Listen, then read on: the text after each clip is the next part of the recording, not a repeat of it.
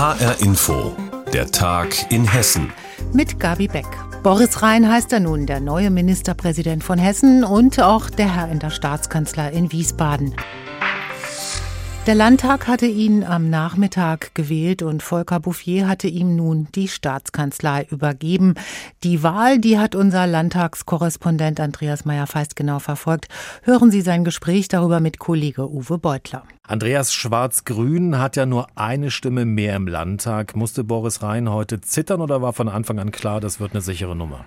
Tja, ich weiß nicht, ob es von Anfang an klar war, aber zittern musste er nicht. Und ich erinnere mal an Volker Bouffier, der in seiner letzten Rede gesagt hat, äh, ja, ich habe hier 40 Jahre gesessen im härtesten Parlament Deutschlands. Ich muss jetzt sagen, dass das Parlament ziemlich sanft mit Boris Rhein umgegangen ist dann. Er hat nämlich mehr Stimmen bekommen als, äh, ja, er brauchte. 69 wären für die Wahl nötig gewesen. Rhein bekam also nicht nur die Stimmen aus der schwarz-grünen Koalition, sondern auch aus der Opposition, 74 von 137 möglichen Stimmen.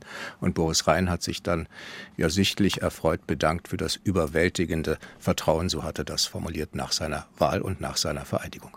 Also alles gut gegangen heute Nachmittag. Bis jetzt gibt's ja nur eine neue Personalie. Staatsgerichtshofpräsident Roman Posek soll neuer Justizminister werden. Warum diese Veränderung gerade jetzt im Justizministerium in Hessen?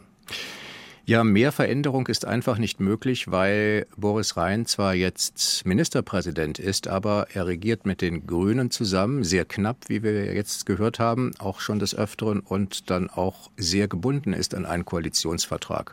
Und den Spielraum, den er für eigene Vorstellungen hat, der ist sehr begrenzt. Den hat er aber genutzt, indem er eben zumindest eine äh, Personalie verändert hat, nämlich die der Justizministerin. Der neue Justizminister Roman Posek ist bisher Präsident des Staatsgerichtshofes und Oberlandesgerichtspräsident in Frankfurt gewesen und er löst seine Parteikollegin Eva Kühne-Hörmann ab. Der Grund dafür ist natürlich wohl auch eine gewisse Unzufriedenheit, auch in der eigenen Partei, mit dem, was in der Justiz in Hessen passiert. Zum Beispiel die Digitalisierung, Personalmangel, lange Verfahren, lange Wartezeiten. Und man hofft jetzt, dass man sozusagen hier etwas zum Positiven verändern kann.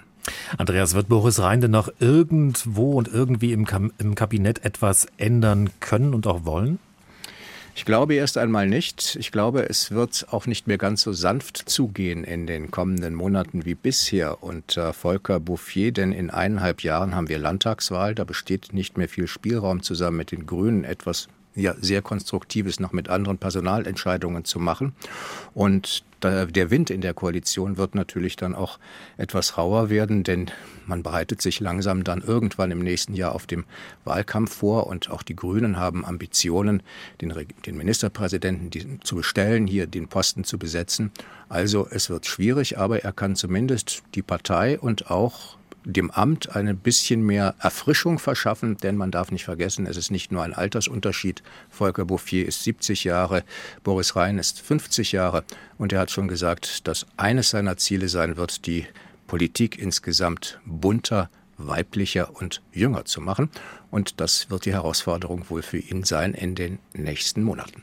Sagt Andreas Meyer-Feist aus Wiesbaden. Er hat die Wahl von Boris Rhein zum Ministerpräsidenten verfolgt. Gestern Abend gab es im Frankfurter Bahnhofsviertel eine Messerstecherei. 30 Personen sollen darin verwickelt gewesen sein und drei sind schwer verletzt. Wir haben unseren Frankfurt-Reporter Tobias Weiler-Mattes gefragt, wie es den Opfern denn heute geht.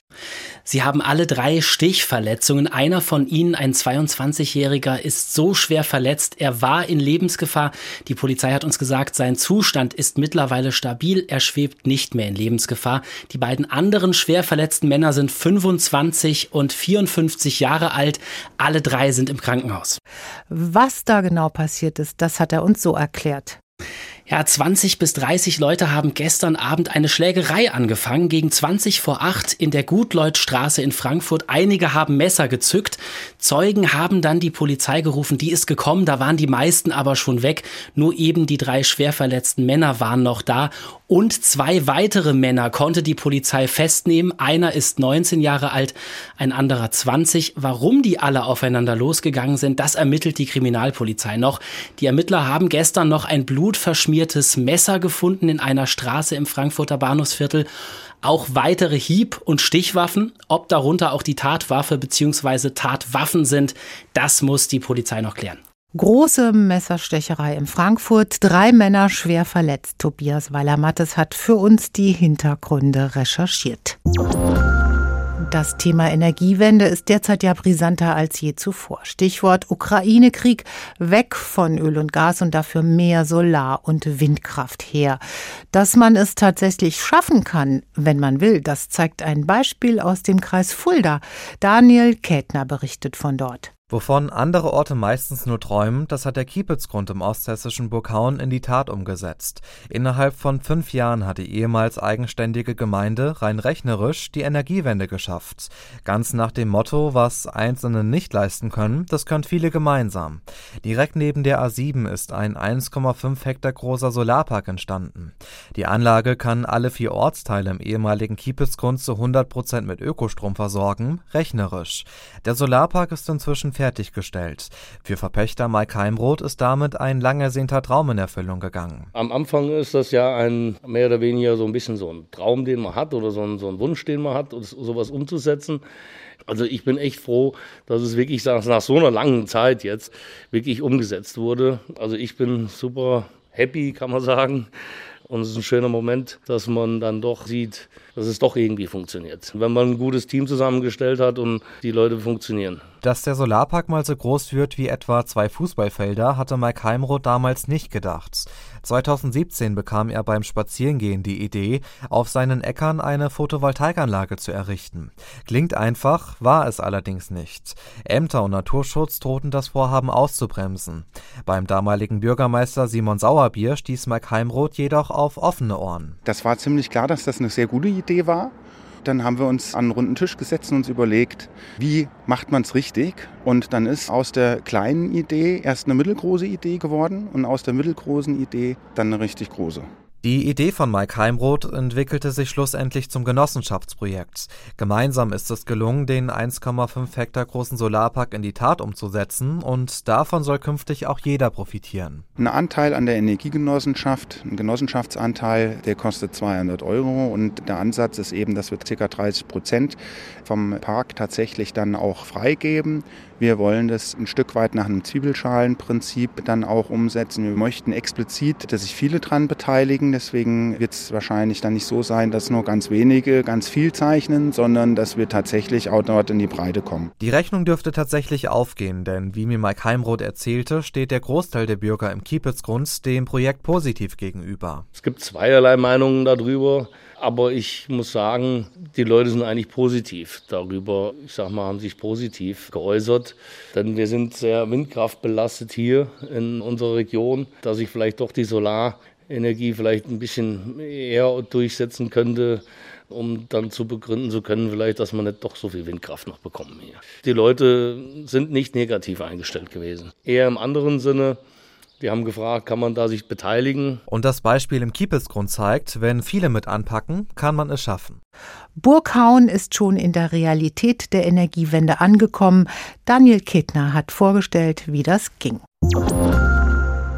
Eigentlich sind Papageien ja nicht wirklich heimische Vögel, doch inzwischen kann man sie an einigen Orten in Hessen antreffen, zum Beispiel im Kurpark in Wiesbaden-Biebrich oder auch in der Innenstadt von Wiesbaden.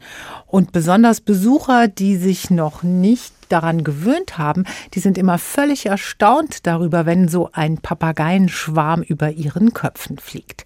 Heute zum Tag der Papageien wollten wir von HR Info Wissenschaftsredakteur Stefan Hübner wissen, was es mit diesen Papageien auf sich hat. Ja, und das sind die berühmt-berüchtigten Halsbandsittiche. Die kommen ursprünglich aus Afrika und Asien und die sind ja so seit etwa 90 Jahren dabei, sich in Europa auszubreiten. Und zwar als Nachfahren von Vögeln, die aus Käfigen oder aus Volieren mal entflohen sind. Und in Hessen gibt's die heute eben in Wiesbaden, aber auch seit etwa zehn Jahren in Frankfurt, mittlerweile auch an der Bergstraße, also an allen möglichen Orten, wo es vor allem im Winter nicht zu kalt wird. Und er hat uns auch erklärt, was der Papageientag heute erreichen will. Das Verhältnis Mensch-Papagei, das ist ja durchaus eins mit Licht- und Schattenseiten. Auf der einen Seite die Begeisterung, diese enge kulturelle Bindung, die wir mit Papageien haben, schon seit 10.000 Jahren und länger. Auf der anderen Seite ist etwa die Hälfte aller bekannter Papageienarten irgendwie bedroht, aufgrund von Lebensraumzerstörung oder eben auch, weil die Vögel immer noch illegal aus der Natur heraus gefangen werden. Ein Beispiel dafür ist der leuchtend kobaltblaue Hyazintharer mit einem guten Meter Größe, so mit der größte Papagei, mhm. kommt aus Brasilien, aus dem Pantanalsumpfgebiet vor allem und da sind es die Rodung und die Industrialisierung, die ihm Probleme bereiten, aber eben auch seine blaue Farbe. Und deswegen sind viele Vögel auch da weggefangen worden und wurden an den Tierhandel verkauft. Man kann sagen, je seltener, desto wertvoller ist so ein Vogel und äh, sogar legal schon. Da kostet so ein Hyazintharer um die 15.000 Euro und auf dem Schwarzmarkt werden da dann locker 30.000 Euro und mehr. Da geht also für viele Menschen auch ein ziemlicher wirtschaftlicher Reiz aus. Das führt dazu, dass die Bestände ausbluten. Es gibt vielleicht noch 6.500 von diesen tollen Vögeln und das ist immer noch recht wenig. Und ich finde, da lohnt es sich wirklich für diese Vögel etwas zu tun, weil Papageien eben auch eine recht alte Vogelgruppe sind. Die Vorfahren von denen, die flatterten nämlich schon, naja, vor so etwa 23 Millionen Jahren hier durch Hessen zum Beispiel. Also in Hessen gab es demnach schon vor dem Halsbandsichtig in Wiesbaden Papageien. Die ältesten Papageien, die stammen fossil aus der Gegend von Mainz. Und man kann davon ausgehen, wenn die so vor 23 Millionen Jahren in der Gegend von Mainz vorkamen, haben die sich bestimmt auch mal ins heutige Hessen verflogen, zumal aus der Grube Messel bei Darmstadt fast doppelt so alte Knochen noch bekannt sind, die Papageienvorfahren gehört haben sollen. Also kann man durchaus sagen, in Sachen Papageien, da hat Hessen schon eine ziemlich lange Tradition sagt Stefan Hübner aus der HR Info Wissenschaftsredaktion über Papageien in Hessen am Tag der Papageien. Das Rhein-Main-Gebiet bekommt einen neuen Konzertsaal, und zwar einen, der ist speziell für Kammermusik geeignet. Und zwar in Kronberg. Christoph Schäffer hat sich schon einmal einstimmen lassen. Die Weihe des Hauses, so heißt diese Ouvertüre von Ludwig van Beethoven. Ein ideales Stück, um einen neuen Konzertsaal einzuweihen, das Kasalsforum in Kronberg. Ende September soll es hier beim Kronberg Festival die ersten Konzerte geben. Noch sieht alles sehr nach Baustelle aus, doch das zeltartig geschwungene Dach schwebt schon über dem Gebäude und der in hellem Holz verkleidete Konzertsaal ist so gut wie fertig. Die erste Akustikprobe hat gerade stattgefunden. Mehr als zufrieden der künstlerische Leiter der Kronberg Academy, Friedemann Eichhorn. Absolut fantastisch. Wir konnten sozusagen Akustikproben vornehmen von einem Soloinstrument, Violine. Ganz alleine hier auf der Bühne stand er und hat Johann Sebastian Bach gespielt. Und das äh, große Orchester hat gespielt. Und da konnten wir also wunderbar feststellen, dass das für beide Besetzungen ganz herausragend funktioniert hat.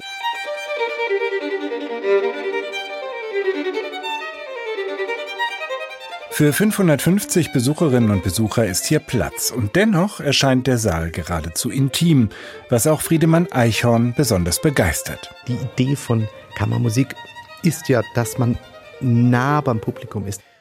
Christoph Schäffer über den neuen Kammermusiksaal der Kronberg Academy. Ende September wird er mit dem Kronberg Festival eröffnet. Der Kartenvorverkauf, der startet schon jetzt. Und das war der Tag in Hessen mit Gabi Beck. Alles Wichtige aus Hessen immer auch auf hessenschau.de.